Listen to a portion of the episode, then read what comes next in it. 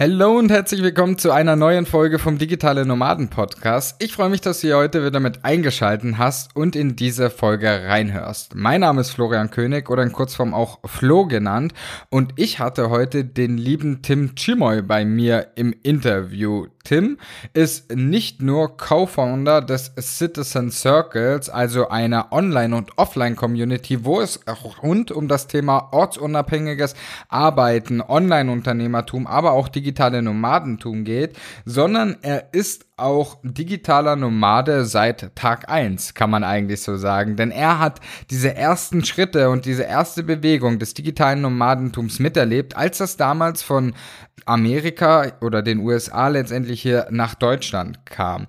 Ich habe mit ihm darüber gesprochen, was hat sich denn so eigentlich verändert, auch von der Definition her. Was war das digitale Nomadentum früher und was ist es heute? Und auch ein wichtiger und spannender Punkt, über den wir letztendlich gesprochen haben, ist das Thema Beziehungen und Freundschaften im Bezug auf das digitale Nomadentum. Wie kann man damit umgehen? Wie kann man die aufrechterhalten? Und worauf solltest du letztendlich auch achten, wenn du in das digitale Nomadentum äh, startest? Ein Satz, der mir sehr hängen geblieben ist, beziehungsweise eine Aussage, die mir auch sehr gefallen hat, ist, Momente sind wichtiger als Inhalte. Und worauf sich das letztendlich bezieht, ja, darauf darfst du dich sehr freuen in dieser Folge, denn darüber sprechen wir letztendlich auch nochmal. Das ist jetzt genug von mir. Ich wünsche ganz, ganz viel Spaß bei dieser Folge und ja, wir hören uns dann danach wieder. Du willst arbeiten, wo andere Urlaub machen? Du willst freier und selbstbestimmter sein. Du willst dein eigener Chef sein und hättest gerne einen Job, der dich erfüllt? Beim Digitalen Nomaden Podcast sprechen wir mit Menschen, die genau das bereits erreicht haben oder auf dem Weg dorthin sind. Lerne von Experten, wie du dir ein ortsunabhängiges Einkommen sicherst. Egal ob aus deinem Wohnzimmer in Hamburg, dem Café in Prag, der Hängematte auf Bali oder deinem Van in Portugal. Viel Spaß beim Digitale Nomaden Podcast weil die Welt unser Zuhause ist. Ja, Tim, da sind wir auch schon drin. Kurzes Vorgespräch, weil ich gesagt habe, alles, was ich dich gleich fragen möchte, das nehmen wir hier mit in den Podcast. Ich freue mich, dass du da bist und frag als allererstes mal mit oder fang mit einer Sünde im Podcast an und fang mit Smallpot Talk an. Wie geht's dir? Mir geht's ziemlich gut heute. Danke. freue mich auch da zu sein.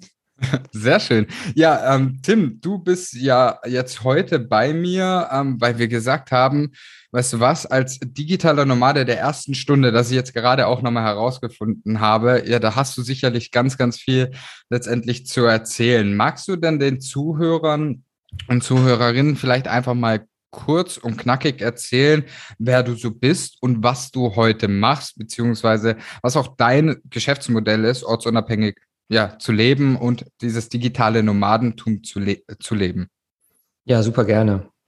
Also ich bin ähm, Tim Schimoy, ähm, habe mal als Architekt angefangen, das auch studiert und ein paar Jahre so gearbeitet und bin dann irgendwann als nicht so zufriedener Architekt, weil ich irgendwie in der Zeit war so eine Phase, wo ähm, in dem Beruf nicht so viel los war und ähm, hat mir dann nicht mehr so gefallen, weil auch die Kreativität nicht mehr da war. Ein paar persönliche Geschichten, ähm, Tod eines nahestehenden Menschen kamen so ein paar Dinge in mein Leben, die dazu geführt haben, dass ich ähm, gemerkt habe, hey, so im Büro abhängen ist nicht so meins. Und damals gab es in den USA Blogs, die von den Digital Nomads gesprochen haben. Das war in Deutschland noch nicht so verbreitet. Und da war ich ziemlich angefixt von. Das war 2011, 2012.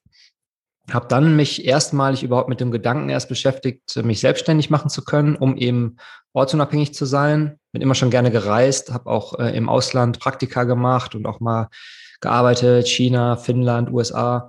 So, und dann habe ich gedacht, hey, mach dich doch selbstständig, dann kannst du vielleicht auch Reisen und Arbeiten verbinden. Und ähm, habe dann damals äh, angefangen, Zeichendienstleistungen anzubieten, was man halt so als Architekt mitnehmen kann im Koffer. Ist ja nicht so viel, Häuser kann man nicht mitnehmen, Zeichen, Zeichnungen gehen. Und dann, ähm, genau, habe ich damit angefangen, 2012 in die Selbstständigkeit und habe von Anfang an das Ganze auf meinem Blog dokumentiert. Earth City hieß der. Frag mich nicht, warum dieser Name. Die Domain hatte ich einfach noch rumliegen. Ähm, und genau, in den äh, USA gab es diese Blogs schon. Das hat mich halt selber inspiriert. Dann habe ich halt gedacht, blogst du auch? Und das habe ich dann ganz, habe ich, glaube ich, ja, bis 2015, drei Jahre gemacht. Habe dann ganz viel ausprobiert, diese Zeichendienstleistungen, aber auch so ein paar andere kleinere Online-Projekte Und ähm, ja, und dieser Blog war aber dann so die Konstante, die später auch zur Gründung unserer Community geführt hat. Ja. ja, diese Community, da würde ich auch direkt äh, drauf eingehen, weil das ist ja auch ähm, ja etwas, wofür du ja heute auch bekannt bist und wofür man dich auch kennt. Und zwar hast du ja eine sehr große und ja auch bekannte Community im deutschsprachigen Raum ins Leben gerufen, wo es ja wirklich auch darum geht, ähm, also wo auch die Werte Freiheit, Ortsunabhängigkeit und dieses Unter äh, Online-Unternehmertum, die das ja auch alles letztendlich vereinen. Und zwar ist das ja der Citizen Circle. Wie kam es denn dazu, dass du diese Community ja ins Leben gerufen hast? Also hast du dann einfach gesagt, ja, hier bin ich, hier ist eine Community, äh, springt da mal rein oder wie, wie sah das aus? Ja, da kann ich dir einmal vielleicht nochmal so den ähm, den Ausblick von den drei Jahren nochmal geben, so ab 2012, wo ich angefangen habe zu bloggen. Ähm, und wie gesagt, parallel diesen Zeichenservice betrieben habe und der lief dann auch immer besser. Ich habe dann für mich äh, Google Ads entdeckt und so weiter. Aber es war nicht meine Passion. Also ich war ja begeistert äh, bei dem Thema Ortsunabhängigkeit, Reisen auch dabei. Und ähm, mein Blog ist dann aber auch über diese drei Jahre gewachsen. Klar, das Thema digitale Nomaden ist so langsam nach Deutschland geschwappt, immer mehr Aufmerksamkeit, ähm, auch ähm, verschiedene Events und so weiter. Das ganze Thema ist gewachsen, mein Blog ist gewachsen. Und dann kam 2015 der Moment, wo ich dachte, hey, aus diesem Blog, der mittlerweile echt viele Leser hatte, lässt sich noch was machen, äh, was vielleicht am Ende ein cooleres Business ist als hier meine Zeichendienstleistungen, ähm, zumindest so auf der Leidenschaftsebene. Und dann ähm, habe ich gemeinsam mit Freunden, Programmierer, ähm, eine Designerin, praktischerweise so die Dinge, die man halt so braucht, ähm, und einem Projektmanager, wir vier haben dann gemeinsam gesagt, hey, lasst uns doch mal so eine Art Online-Kurs mit Community daraus machen. Mhm. Das haben wir dann 2015 so in der ersten Hälfte des Jahres zusammengebastelt. Äh, teilweise ich schon äh, unterwegs in Thailand, teilweise bei mir damals noch in Berlin am Küchentisch. Und ähm, dann haben wir aufgemacht am 1. September 2015. Und ich weiß noch, ähm, es war total verrückt. Es haben sich plötzlich 50 Leute angemeldet für diese Community. Und ähm, das hat uns natürlich einen riesen äh, Motivationsbooster gegeben. Und vor allem spannend eben auch, dass die Leute alle wegen der Community gekommen sind und nicht wegen der Videoinhalte, die wir noch hatten. Mhm. Und das haben wir dann sofort erkannt und gedacht, okay Leute, wir haben eh viel mehr Lust auf Community, lass uns darauf fokussieren. Und so ähm, sind wir am 1. September 15 an den Start gegangen, haben dann unser erstes Event relativ kurzzeitig danach im Januar 16 in Thailand gemacht und da kamen zwei Drittel aller Mitglieder, die wir bis dato hatten, äh, plötzlich einmal um die halbe Weltkugel. Und da haben wir spätestens gemerkt, hey, das, das hat Potenzial. Und dann haben wir ja die Folgejahre eigentlich alles äh, da reingesteckt. Wahnsinn. Ganz kurz, ähm, wie damals seid ihr mit 50 Mitgliedern gestartet. Darf man das offenlegen, wie viele Mitglieder ihr heute habt, beziehungsweise wie viele heute dabei sind? Knapp 500. Wow. Also das Ganze verzehnfacht, das ist natürlich auch richtig, richtig schön. Was war so für dich, wenn wir jetzt mal diese Community reingehen, warum oder warum hast du gesagt, du hast ja von Leidenschaft gesprochen, leidenschaftsmäßig. Warum war das für dich auch so eine Leidenschaft? Was, was hat dir das gegeben und warum hast du dieses Ziel auch so weiterverfolgt letztendlich? Vor allem das Zusammenbringen von spannenden Menschen. Das war irgendwie immer schon was, was in meinem Leben eine Rolle gespielt hat eben schon erwähnt, ich habe auch damals so die ersten digitalen Nomaden in Deutschland schon zusammengebracht. Ich fand das spannend, was da so draus entstanden ist. Ich habe aber auch vorher schon im Kindergarten äh, Leute zusammengebracht. Also ich war immer schon eher so der zurückhaltendere Typ, ähm, aber trotzdem immer auch der Mensch, der andere Menschen gerne so zusammengebracht hat. Ich habe immer gerne gesagt, hör, hier A und B, ihr müsst jetzt mal reden, ich stelle mich daneben und hört zu. Und ähm, das war, glaube ich, was, was auch für mich spannend war, weil ich auch nie gerne so genetzwerkt habe. Ich bin nie gerne auf andere Leute Events gegangen, um Menschen kennenzulernen, sondern ich habe immer lieber selber die Party geschmissen und dann einfach zugeschaut, was passiert. Mhm. Und ähm, das fand ich auch am Citizen Circle von Anfang an so spannend.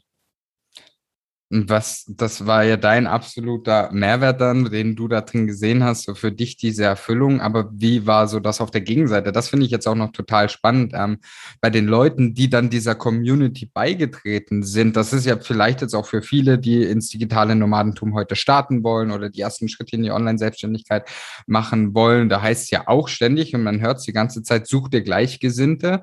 Aber war das zu dem Zeitpunkt auch schon, dass wirklich die Leute auf der Suche nach Gleichgesinnten Gleichgesinnten waren oder hat, was für Beweggründe hatten die auch so einer Community beizutreten und was haben die nachher auch dort gefühlt drin? Genau, es ist auf jeden Fall das ähm, Umgeben mit Menschen, die ähnlich verrückte Ideen haben, sich daraus die Motivation zu holen, das Commitment zu holen, auch mal Ideen abzugucken, zu diskutieren. Und ähm, man kann das natürlich auch so im normalen Leben, aber ich, es gibt einfach Menschen, die lieber einen kleinen Kreis von richtig committeden Menschen um sich haben, wo auch ein, ja, wo so ein Gemeinschaftsgefühl stärker ist. Bei uns äh, nennen wir das immer Community over Competition. Also wo man weiß, ähm, da ist, da ist, das ist so ein Familiengefühl. Du hast halt ähm, Leute, die fragst du um Hilfe und die Wahrscheinlichkeit, dass sie dir sofort helfen, ist einfach nochmal höher.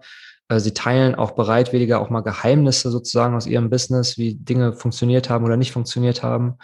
Und diesen Mehrwert, den haben wir auf vielen Ebenen dann relativ schnell gehabt. Einmal durch so kleine Mastermind-Gruppen, äh, die sich gebildet haben, einfach durch Freundschaften, die sich auf Events gebildet haben, relativ schnell. Ähm, und das kommt, glaube ich, vor allem auch Menschen zugute, die ähnlich ticken wie ich an der Stelle, die eben jetzt nicht so Power-Networker sind oder denen das nichts ausmacht, ganz viele Leute häufig kennenzulernen und erstmal zu gucken, wer passt zu mir, sondern die lieber Teil so einer kleineren, engeren Gruppe sind, ähm, wo die Wahrscheinlichkeit, dass da Gleichgesinnte oder sagen wir mal Menschen mit ähnlichen Zielen drin sind, relativ groß ist. Ich will gar nicht Gleichgesinnte sagen, weil wir sind schon sehr gemischt, auch vom Alter, auch von der, von der Art, von der Struktur. Aber zumindest gibt es so gemeinsames Warum, gemeinsame Werte, gemeinsame Ziele. Und der Rest ist dann sogar schön, wenn es so bunt ist. Ne? Mhm. Ja, mega schön. Wie wichtig war das für dich damals auch, wo du jetzt gestartet bist? Ich meine, du kamst ja ähm, als Architekt ja aus einem ja, klassischen Job, der nicht remote eigentlich ausführbar ist, so dass es ja ähm, gerade zu dem Zeitpunkt, du hast vor das Jahr 2012 genannt, ähm, das, da war das ja nicht so wie heute. Zehn Jahre später weiß ja jeder Zweite weiß eigentlich, was ein digitaler Nomade ist und die Zuhörer und Zuhörerinnen wissen das ja heute auch. Das war ja damals noch gar nicht so. Du hast gesagt, es kam dann gerade so aus Amerika rüber. Wie wichtig, oder hattest du dann auch schon ähm, Gleichgesinnte? Hast du dir dann auch von Anfang an gefunden gehabt oder war das für dich eher herausfordernd zu dem Zeitpunkt? Das war herausfordernd und da gab es auch wirklich nicht viel. Ähm, ich bin dann damals ähm, auf eine Konferenz gegangen von einer Community aus dem englischsprachigen Raum. Da habe ich erstmalig international Leute kennengelernt. Dann ähm, hatte ich damals die äh, Facebook-Gruppe Digitale Nomaden ins Leben gerufen und da waren damals 50 Leute drin oder so. Und dann haben wir mhm. damals erstmalig ein Treffen in Berlin ausgerichtet. 2013 war das auf dem Tempelhofer Feld ein Picknick. Und mhm. da kamen dann so ein paar Leute, die irgendwie heute teilweise immer noch in der einen oder anderen Form was mit dem Thema zu tun haben. Das waren so Johannes Völkner, der heute Nomad Base macht. Das waren so ähm, Markus und Feli, die lange die DNX gemacht haben. Conny Bisalski, die hat lange auf ihrem Blog äh, Planet Backpack zum Thema digitale Nomaden geschrieben. Das war so eine kleine Gruppe, die sich das erstmalig gebildet hat. Und die hat natürlich auch eine unglaubliche Motivation in mir und auch in den anderen ausgelöst, weil wir so das Gefühl hatten, wir wissen da jetzt was, was gerade auf der anderen Seite vom Teich abgeht, was hier noch nicht verbreitet ist. Und wir hatten auf der einen Seite voll Lust, hier den Leuten davon zu erzählen. Und vor allem hatten wir voll Lust, selber auch in diesen Lebensstil so abzutauchen. Mhm. Und ich glaube, auf dieser Motivationswelle sind wir so von diesem Treffen und auch so ein paar andere Menschen äh, eine ganze Weile ziemlich geritten, ja. Ja, das kann ich mir richtig gut vorstellen. So eine ganz kleine, eingeschweißte Gruppe irgendwie, ne? Die so irgendwie so, so ja, untereinander ist und äh, möchte äh, da so ein gemeinsames Ziel hat. Was ist so dein Gefühl heute? Ist das immer noch so, dieser Wunsch bei den Menschen nach Gleichgesinnten und Community? Oder war das damals in so einer kleinen Gruppe, wo es das einfach noch gar nicht so bekannt war? war das da deutlich stärker? Wie ist da so deine ehrliche Einschätzung heutzutage? Ich habe das Gefühl, das ist jetzt ein bisschen breit gefächerter. Ähm, und vor allem auch der Begriff digitale Nomaden war damals und auch für einige Jahre sehr so ein klarer Lifestyle. Das war so ein vorgegebener mhm. Lifestyle, sozusagen. Man wird digitaler Nomade. Das war fast so wie eine Berufsbezeichnung. Heute würde ich sagen, wird der Begriff, ist meine Einschätzung, nicht mehr so verstanden, sondern wieder etwas breiter gefasst, sondern sozusagen einfach gleichgesetzt mit ortsunabhängigem Arbeiten. Mhm. Ähm, das finde ich eigentlich eine positive Entwicklung. Deswegen muss ich auch sagen, habe ich mich lange Zeit von diesem Begriff eher zurückgezogen und entdecke ihn gerade erst wieder sozusagen ein bisschen zurück. Und das finde ich eigentlich schön, dass es so ist. Ich glaube aber gleichzeitig ist deswegen vielleicht immer noch der Bedarf von Menschen, also der Bedarf ist da, dass man sich mit Menschen zusammentut, die diese Ziele haben, die vielleicht auch ein bisschen verrückt sind, die vielleicht ähm, eher auf ihr Leben optimieren als auf ihren Beruf oder denen, ähm, die das, die Arbeit ans Leben anpassen als die, das Leben an die Arbeit. Aber ich würde sagen, es ist nicht mehr wie so eine Geheimgilde es ist offener geworden, ja, will ich tatsächlich auch so bestätigen. Allein, ich glaube, die letzten zwei, zweieinhalb Jahre hat man das auch nochmal gemerkt, dass da ja das auch noch viel mehr aufgegangen ist und dass auch viel, viel mehr Menschen verstehen, was bedeutet zum einen online arbeiten und was ist das? Das ist halt Homeoffice, nur halt überall und so. Äh, ist das ja für viele auch schon ein Begriff geworden, gerade in den letzten ähm, zwei Jahren. Und von daher kann ich dem, glaube ich, oder nee, kann ich dem nicht nur glaube ich, sondern ziemlich sicher zustimmen, dass es da auch eine positive Entwicklung gab. Ich würde interessieren, wenn du darüber sprechen möchtest, Tim. Du hast gerade gesagt, du hast dich von diesem Begriff digitale Nomaden entfernt gehabt eine Zeit lang und entdeckst ihn jetzt gerade erst wieder, weil du diesen positiven Trend für dich letztendlich siehst. Warum hattest du dich davon entfernt? Weil ich eben das Gefühl hatte, das ist schon so ein Lifestyle-Bild, dass man, dass da direkt mitgeliefert wird. Und ich habe dann immer lieber auch bei uns in der Community gesprochen von einem ortsunabhängigen Lebensstil, weil das so ein, das ist wie so eine weiße Leinwand. Da kann jeder selber drauf malen, was er möchte. Das kann auch heißen, ich äh, ziehe an die Nordsee in mein kleines Häuschen. Das heißt, äh, auch ich kann als digitaler Siedler irgendwie äh, nach Asien ziehen und da fest wohnen. Das heißt, ich kann meine zwei, drei Lebensmittelpunkte haben, mich zwischen denen bewegen. Also das ist so, komplett frei gestaltbar. Und digitale Nomaden hatte dann für mich schon, hatte schon so ein paar Pinselstriche auf der Leinwand, wenn das für dich Sinn ergibt. Ja, ja.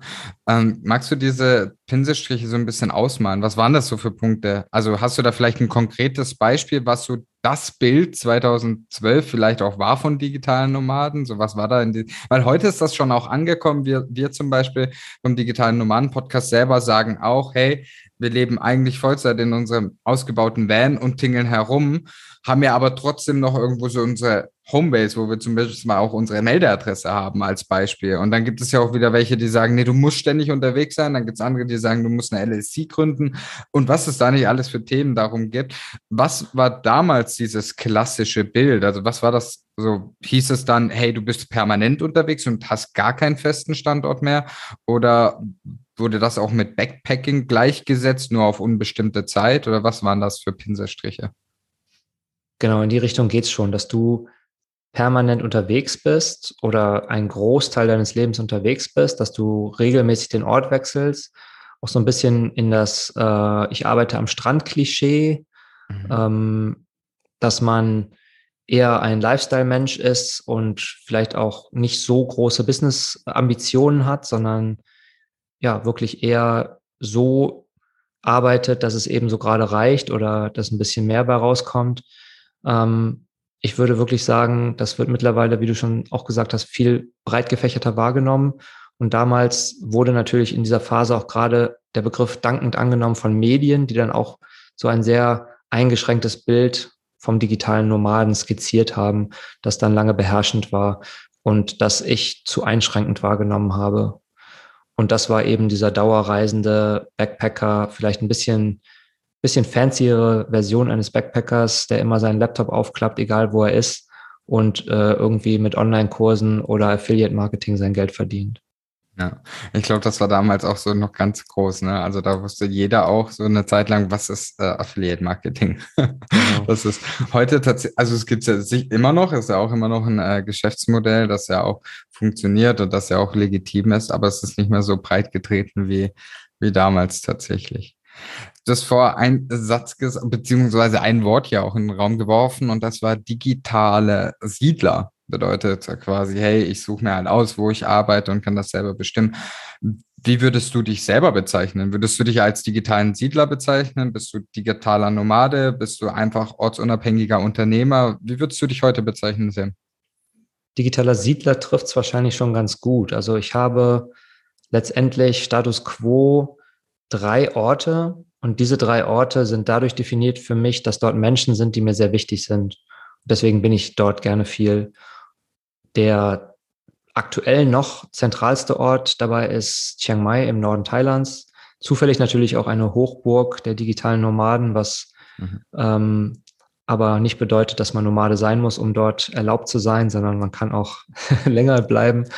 Ähm, ja, und dort habe ich die letzten ähm, Jahre, seit 2016 im Grunde, mehr oder weniger mein Zuhause aufgeschlagen und äh, deswegen passt digitaler Siedler schon ganz gut. Bin aber trotzdem auch immer ein, zwei, drei Monate im Jahr mal in Berlin ähm, und nehme mir dann hier einfach eine temporäre Bleibe und äh, habe hier noch Freunde, ähm, beziehungsweise auch noch ein paar andere private Gründe, äh, mal hier zu sein.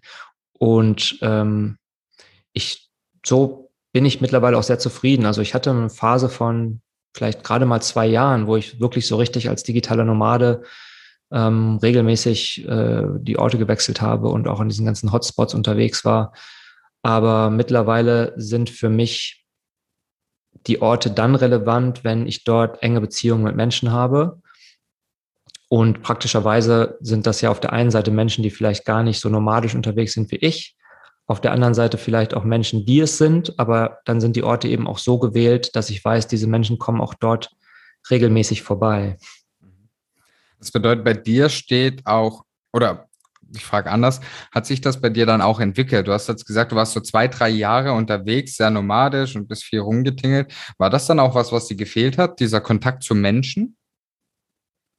Kontakt zu Menschen gab es meistens schon, auch wenn ich definitiv auch mal an Orten war, wo ich mir dachte, was machst du jetzt eigentlich hier, ähm, wo man dann wenig Kontakt hatte. Aber es war eine Lernreise. Also letztendlich habe ich gemerkt, wie ähm, mir enge Verbindungen am Ende doch viel wichtiger sind und äh, auch man trifft zwar dann auch immer wieder Menschen, vielleicht auch andere digitale Nomaden, auch immer mal wieder, ähm, aber trotzdem war es mir nicht beständig genug. Also mhm. ich habe doch mehr den Drang, also ich profitiere mehr oder kann auch, glaube ich, mehr geben in Freundschaften, wo die Wahrscheinlichkeit, dass man sich sieht, höher ist als in so einem klassischen Herumreiseleben. Und da ist dann immer die Frage, wie macht man es? Wenn, wenn andere Menschen mehr reisen, muss man irgendwo da sein, wo sie immer vorbeikommen.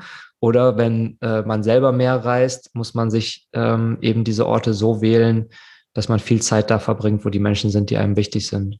Hm. Ja, das, das ist schön. Ich glaube, das wird auch teilweise ein bisschen unterschätzt, gerade bei Startern, die dann halt sagen, hey, was, was, oder das ist ja auch eine Frage, die auch immer wieder kommt. Wie, wie macht man das dann mit Angehörigen? Wie macht man das mit engen Freunden? Wie hält man den, den Kontakt vielleicht auch auf? Magst du da ein paar Insights zeigen oder vielleicht auch ein paar Tipps, wie es bei dir damals war? Du hattest ja dann sicherlich auch Freunde, Familie in Berlin zu dem Zeitpunkt. Wie hast du es da auch geschafft, dass diese Beziehungen nicht auf der Strecke geblieben sind, sondern dass du dann gesagt hast, hey, ich konnte das immer noch Freunde nennen oder vielleicht gibt es das auch gar nicht so, vielleicht hat sich das auch auseinandergelebt. Erstmal, wie war es bei dir? Also, dass wir erstmal darauf eingehen, wie war das so mit dem Kontakt nach Hause?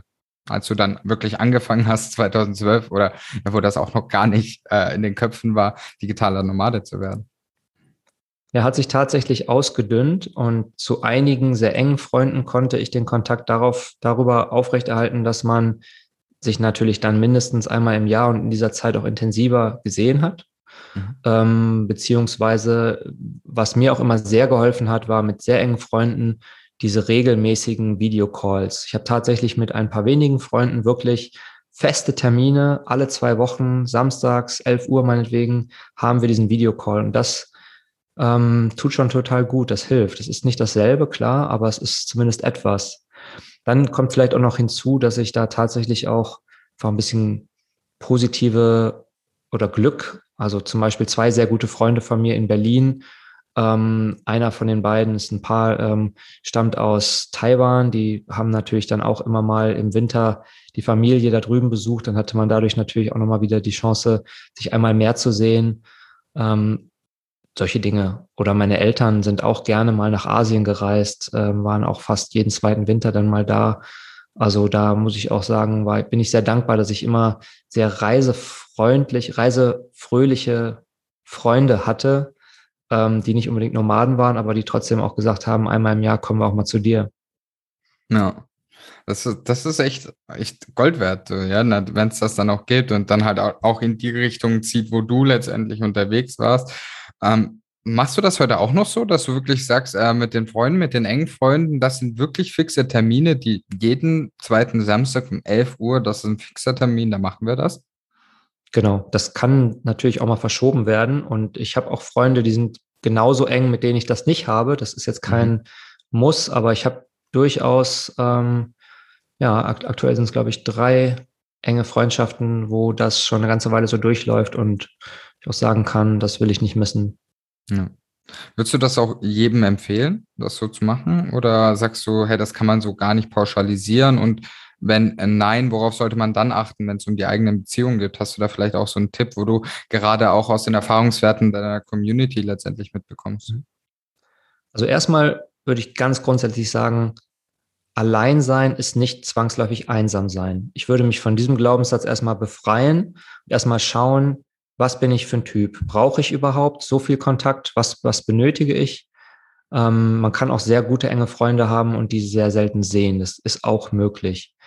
Ähm, wenn man jemand ist, der auch sehr gut mit sich selbst klarkommt und ich bin auch jemand, ich kann mal zwei Wochen für mich sein, das ist überhaupt nicht schlimm.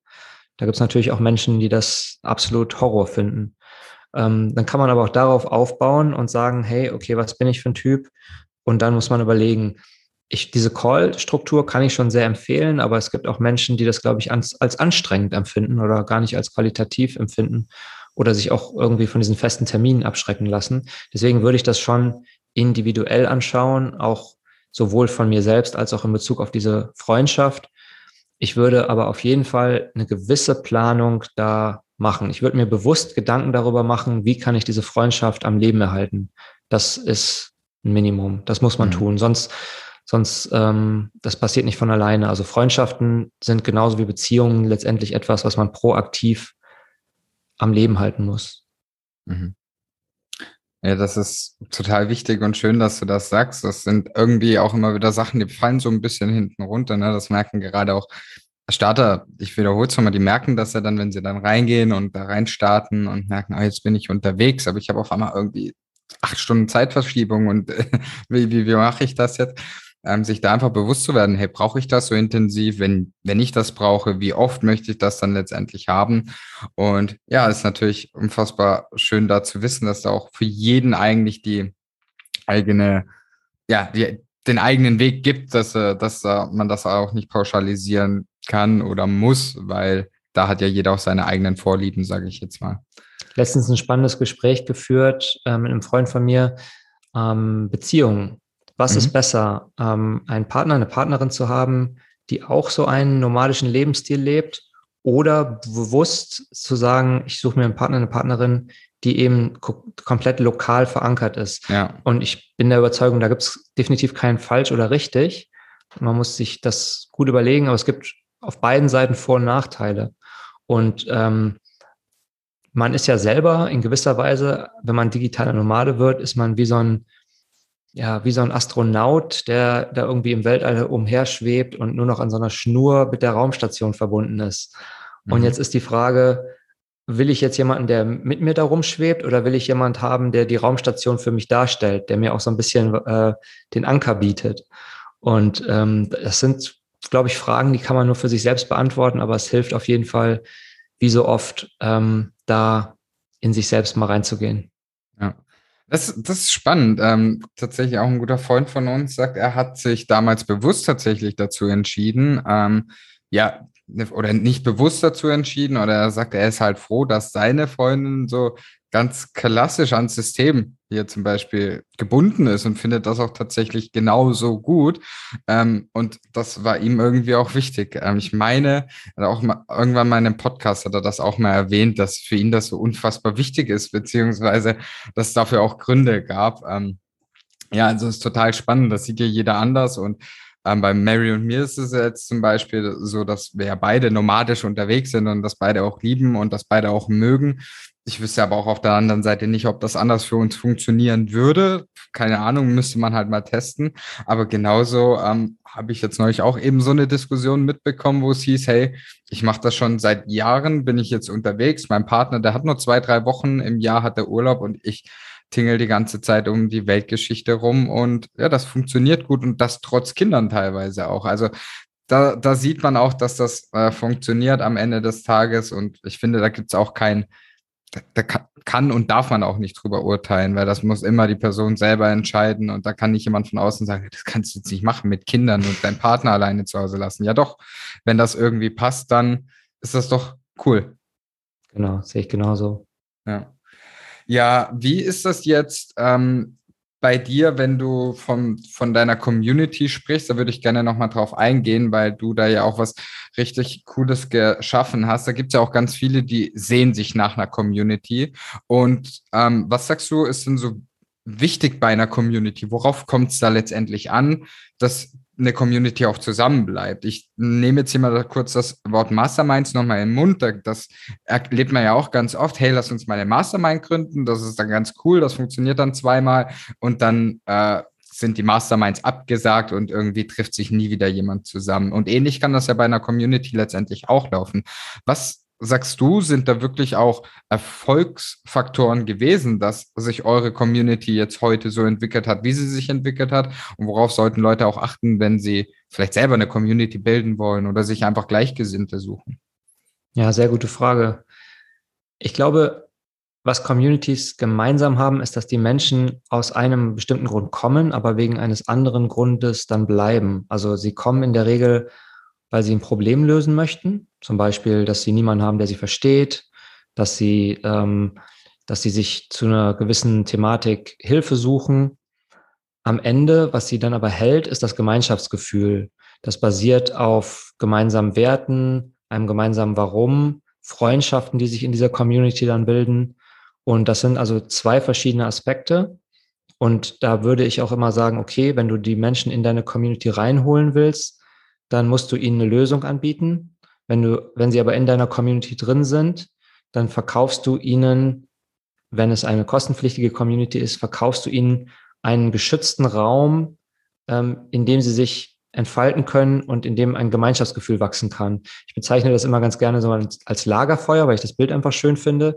Das passt auch wieder ganz gut zu den Mastermind-Gruppen, weil Communities wachsen letztendlich nicht in so einer unendlichen Größe, sondern eine Community entsteht immer aus so einer kleinen Gruppe. Aus, ne, wenn du mit fünf, sechs Menschen zusammensitzt, ähm, tauscht man sich aus, da herrscht noch Vertrauen, da lernt man sich kennen und daraus, darauf baut man dann auf. Und auch wenn man 200, 300, 400, 500 Leute in der Community hat, passieren die magischen Gespräche immer noch in den kleinen Gruppen. Das muss man weiterhin ermöglichen. Und das ist, glaube ich, bei uns auch ein großer Teil des Rezepts immer gewesen wir hatten also ähm, am Anfang diese Initialgruppe von, was waren es damals, 30, 40 Menschen, die nach Bangkok gereist sind. Die Gruppe hat dann zusammen eine Vocation gemacht, so eine ähm, Reise mit Arbeiten, wo wir auf eine Insel gefahren sind. Ähm, da gab es lustige Geschichten, Limbo-Tanzen äh, und sich gegenseitig äh, unsere Community-Logos auf die Stirn malen, keine Ahnung. Jedenfalls so, so Stories, wo heute noch von erzählt wird. Und ähm, diese Momente, die sind dann beim nächsten Event auch wieder geschaffen worden. Und auch wenn die Community gewachsen ist, gab es immer bei uns die Möglichkeit, sich in kleineren Gruppen zusammenzutun. Sowohl ähm, aufgrund von ähm, lokalen Faktoren, weil man vielleicht aus derselben Ecke kam und sich dann noch ein paar Mal zu Lokalevents treffen konnte, weil man sich in thematischen Gruppen zusammengetan hat, ähm, in Mastermind-Gruppen zusammengetan hat, weil es Gruppen gab von sehr erfahrenen Unternehmern, Unternehmerinnen, von Anfängern eher, weil es Gruppen gab, zum Beispiel auf unseren Events haben wir auch immer ein Speaker-Dinner, wo alle, die sprechen, und wir haben immer relativ viele Talks, da sitzen dann auch mal ähm, 15 Speaker, Speakerinnen bei so einem Speaker-Dinner zusammen, auch wieder so eine, so eine Lagerfeuergruppe.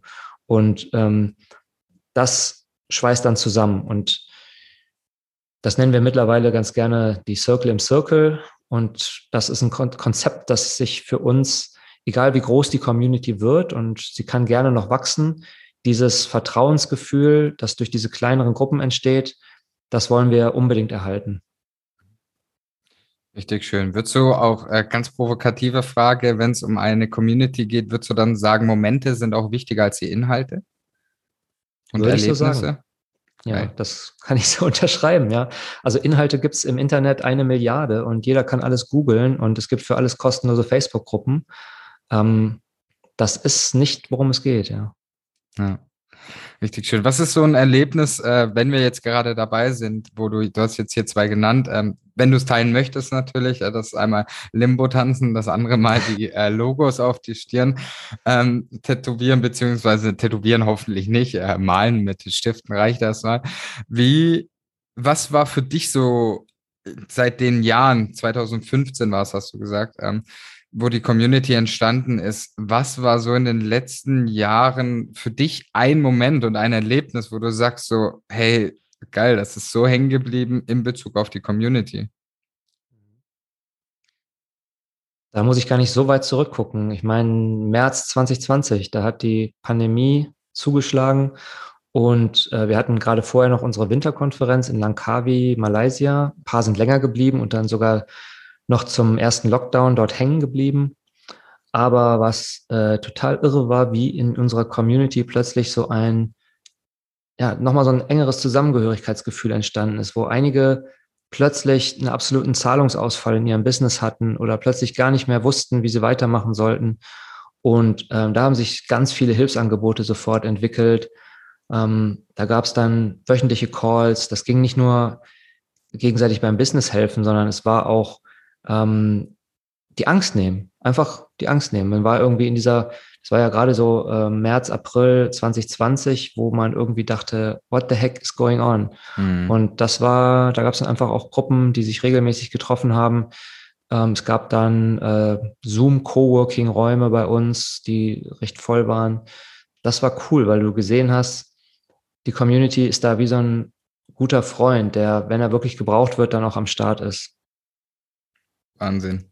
Richtig, richtig schön. Also da freut man sich natürlich damit und ja, gerade in so einer Situation zeigt das dann natürlich wieder so die Zugehörigkeit, ne? Und dass dann irgendwie jeder zwar sein Päckchen zu tragen hat, aber das ist ja das Schöne dann an der Sache, so trotzdem nach den anderen auch zu gucken und dann zu schauen, wie kann ich vielleicht auch nochmal helfen und vielleicht auch denen letztendlich, den, die es in dem Moment jetzt in der Community vielleicht nochmal heftiger getroffen hat als jemand anders. Ähm, das ist richtig, richtig schön zu sehen.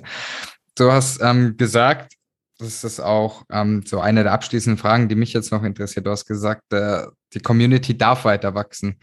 Was ist so auch deine Vision jetzt in der Zukunft mit der, mit der Community? Hast du da noch was, wo du sagst, hey, da soll es hin, das darf auch noch dazukommen oder soll auch ausgeweitet werden? Ähm, Gibt es da irgendwie visionstechnisch was bei dir, Tim? Ja, also weiterentwickeln will man sich immer. Das liegt, glaube ich, auch in unserer Natur und da passieren spannende Dinge. Wir werden einfach auch älter. In so einer Community werden auch die Menschen älter. Und äh, ähm, wie verändert das auch die Lebensstile? Menschen bekommen Kinder, ähm, gehen vielleicht auch festere Beziehungen ein. Und inwieweit muss sich die Community da auch mitentwickeln? Das sind Fragen, mit denen wir uns regelmäßig beschäftigen. Das heißt dann natürlich auch, an welche Menschen richten wir uns? Wollen wir auch mal sehen, dass wieder noch jüngere Menschen nachkommen? Weil ansonsten ja, wenn jetzt gerade so unsere Kernzielgruppe so zwischen 30 und 40 liegt, haben auch ältere, jüngere auch ein bisschen, aber weniger. Ähm, aber wollen wir dann eher sagen, okay, ähm, wir wachsen so oder kommen da auch nochmal Leute nach? Das sind für uns Fragen, da gibt es keine klaren Antworten drauf, aber da haben wir immer einen Blick drauf und, und sind auch in der, im Austausch mit unseren Mitgliedern. Was ich definitiv sagen kann, was wir wollen, ist, wir wollen weiter wachsen, weil interessante Menschen gibt es noch viele da draußen und die tun uns ja als Community auch gut, wenn sie reinkommen und da, ähm, das sehen auch unsere äh, Mitglieder so, dass sie immer denken, okay, da kommen neue Leute rein, die bringen neue Ideen. Gleichzeitig ändern sich bei an anderen Menschen die Lebensmodelle und sie verlassen die Community temporär oder dauerhaft. Auch das ist normal. Ähm, es gibt aber natürlich auch einen harten Kern, die ähm, schon lange da sind und auch und, und uns seit sieben Jahren treu sind. Und was wir aber wollen, ist, wir wollen so behutsam wachsen, dass wir immer ein Ohr drauf haben können, dass dieses Gemeinschaftsgefühl erhalten bleibt. Das ist uns wichtig. Und was wir anbieten wollen, und da wollen wir noch mehr machen in Zukunft, wir wollen so für die Menschen, die gerade erst starten, wollen wir so eine Wissensbasis auch in der Community anbieten. Es gibt unglaublich viele tolle Inhalte da draußen von Menschen, die über SEO berichten, über äh, Marketing, keine Ahnung, alle Themen, die man so braucht. Und da wollen wir gar nicht ähm, sozusagen einsteigen, weil da gibt es so gute Inhalte. Und unser Kernthema ist eigentlich das Vernetzen und das Zusammenbringen von Menschen. Aber zumindest wollen wir den Menschen, die ganz am Anfang noch stehen, den Einstieg, so die ersten zwei, drei Schritte, die wollen wir noch weiter erleichtern. Und da wollen wir noch mehr, ähm, da sind wir auch auf einem guten Weg, vor allem mit unseren Mitgliedern zusammen noch mehr Inhalte anbieten, um zumindest zu sagen, okay, so auf einer Skala von eins bis zehn im Erfahrungsgrad, so die so bei eins bis drei stehen, die wollen wir auch noch mehr mit Wissen unterstützen. Und so ab vier bis zehn steht dann eher das Netzwerk im Vordergrund. Mhm. Ja, richtig schön. Ich bin gespannt, Tim, wo äh, es dich und den Citizen Circle letztendlich noch hinträgt. Ich habe es äh, dir vorher schon gesagt, ich habe schon sehr oft vom Citizen Circle gehört und das wurde sehr positiv immer darüber geredet. Deswegen hat es mich auch sehr gefreut, dich heute hier im Interview dabei zu haben. Wenn jetzt die Leute Bock haben, ich meine, den Namen haben wir jetzt schon ein paar Mal gesagt, aber wenn jetzt die Leute sagen, hey, ich möchte entweder mehr über den Tim erfahren oder letztendlich auch den Citizen Circle. Ähm, wo können Sie das denn letztendlich machen, Tim? Über den Citizen Circle sehr gerne auf citizencircle.de und da gibt es einen Knopf Werde Mitglied. Ähm, da kann man sich zwar nicht sofort anmelden, aber man kann sich einfach mal bei uns in die E-Mail-Liste eintragen und erfährt dann mehr. Und ähm, ist ja auch nichts, wo man sich beeilen muss, sondern einfach mal anmelden und dann in Ruhe einfach mal so lange, wie man braucht, mitlesen und ein Auge drauf haben. Und wenn man dann das Gefühl hat, es könnte dann im Moment äh, mal interessant werden, dann meldet man sich eben an. Mhm. Und ähm, ja, über mich gerne googeln, C-H-I-M-O-Y. ähm, ich weiß gar nicht, ich könnte jetzt zwar Domains nennen, aber ähm, ich probiere auch immer eine Menge aus. Ich habe eine Webseite, da schreibe ich eher zum Thema Community Building. Ich habe eine Webseite, da schreibe ich zum Thema Ernährung. Ich habe auch noch so ein paar Podcasts hier und da rumliegen. Da kann man mich vielleicht lieber googeln und sich das aussuchen, was einen interessiert. Okay. Und was ist, äh, nochmal abschließend, was ist der schnellste Weg, wenn ich jetzt eine ganz dringende Frage an ein Thema, die Flo mir nicht beantworten kann und auch nicht warten kann bis zur Anmeldung? Gibt es da irgendeine Kontaktform, wo ich sagen kann, hey, da kann ich Tim eine Antwort schreiben und äh, der antwortet oder eine Nachricht schreiben und er antwortet mir auch drauf? Gibt es da noch was ganz kurz zum Abschluss? Fragen at citizencircle.de. Die erreicht tatsächlich nur mich. Perfekt, alles klar. Alles, äh, alles, was ihr braucht, um letztendlich über den Citizen Circle oder über Tim zu erfahren, kennt ihr wie gewonnen natürlich unten in den Show Notes. Tim, ich danke dir. Ich fand es mega spannend, so diese Aspekte von früher zu heute zu sehen. Ich meine, das sind, ich, wir haben es gesagt, das sind zehn Jahre zwischendrin. Das kann man sich irgendwie gar nicht vorstellen, wie das damals war, vor allem wenn man irgendwie betrachtet, klar, heute wissen schon viele, aber du musst trotzdem noch einigen Leuten diesen Begriff digitales Nomadentum und digitalen Nomaden erklären. Ähm, fand ich unfassbar spannend, aber auch hier, was du hier gesagt hast mit dem Thema Beziehungen und Freundschaften, was da so wichtig ist und ja mindestens genauso spannend war dein Werdegang und dein Weg in diese Richtung. Ich sage an dieser Stelle nochmal vielen, vielen lieben Dank. Es hat mich gefreut, dass du da warst. Und ja, überlasse dir, weil du der Gast bist, natürlich das letzte Wort und sage an alle Zuhörer und Zuhörerinnen schon mal Tschüss und bis zum nächsten Mal.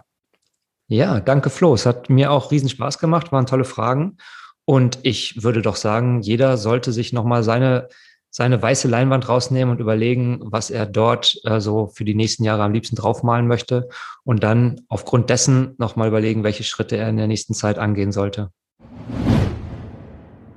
Vielleicht solltest du das weiße Blatt zur Hand nehmen und dort einfach mal drauf skizzieren, wo es für dich hingehen soll und welches Leben du führen möchtest. Das hat Tim hier gesagt am Schluss nochmal und ich finde das so richtig schön, dass er das nochmal gesagt hat. Denn nur wenn wir uns bewusst geworden sind, welches Leben wir denn leben wollen und wo es für uns letztendlich hingehen soll und was wir erreichen wollen, nur dann können wir anfangen daran zu arbeiten. Wenn wir nicht wissen, wohin wir wollen oder wohin auch du willst, ja, woran willst du dann letztendlich arbeiten? Deswegen nochmal vielen, vielen lieben Dank, Tim, für diesen Impuls. Aber natürlich auch für deine Einblicke. Hey, wie ging es dir damals? Wie hast du dich gefühlt? Warum hast du die Community, den Citizen Circle hier mit ins Leben gerufen? Mega spannende Geschichte und es hat mir sehr, sehr gut gefallen und ich hoffe natürlich, du als Zuhörer und Zuhörerin hast dich hier auch nochmal inspirieren lassen können und hast jetzt auch schon mal gesehen, hey, so kann sich das entwickeln. 2012 den ersten Kontakt gehabt und 2022 immer noch ortsunabhängig unterwegs und dir einfach bewusst zu machen, hey, das kann auch für, kann und wird auch für dich funktionieren, wenn du das möchtest und da am Ende des Tages dran bleibst. Wenn du jetzt sagst, hey, ja, online arbeiten, ortsunabhängig arbeiten, eigenes Online-Business, ist ja alles schön und gut, aber mir fehlt irgendwie die passende Idee, dann habe ich hier ein Angebot für dich und zwar ist es so, Mary und ich, wir veranstalten vom Digitalen Nomaden Podcast ja monatlich unseren Ideenfindungsworkshop, so auch diesen Monat wieder. Wenn du jetzt also Bock hast und sagst, hey, ich würde gerne ortsunabhängig arbeiten und weiß, das, was ich gerade mache, ist gar nichts für mich, aber ich weiß gar nicht, was ich machen soll, dann solltest du dort unbedingt mit dabei sein, denn in diesem Workshop gehen wir wirklich darauf ein, eine Idee zu finden von dir. Das Ganze ist interaktiv und kostet dich keinen Cent. Du kannst da einfach mit reinspringen und wir gucken dann auch wirklich, dass wir da eine Idee ausarbeiten. Das bedeutet, es warten da keine tausend Folien auf dich und ja, irgendein ausgelernter Vortrag kommt da am Ende des Tages auch nicht, sondern wir schauen wirklich, dass wir da in Interaktion mit dir treten. Deswegen, wenn du da Bock drauf hast, schau in die Show Notes rein, da findest du letztendlich den Link.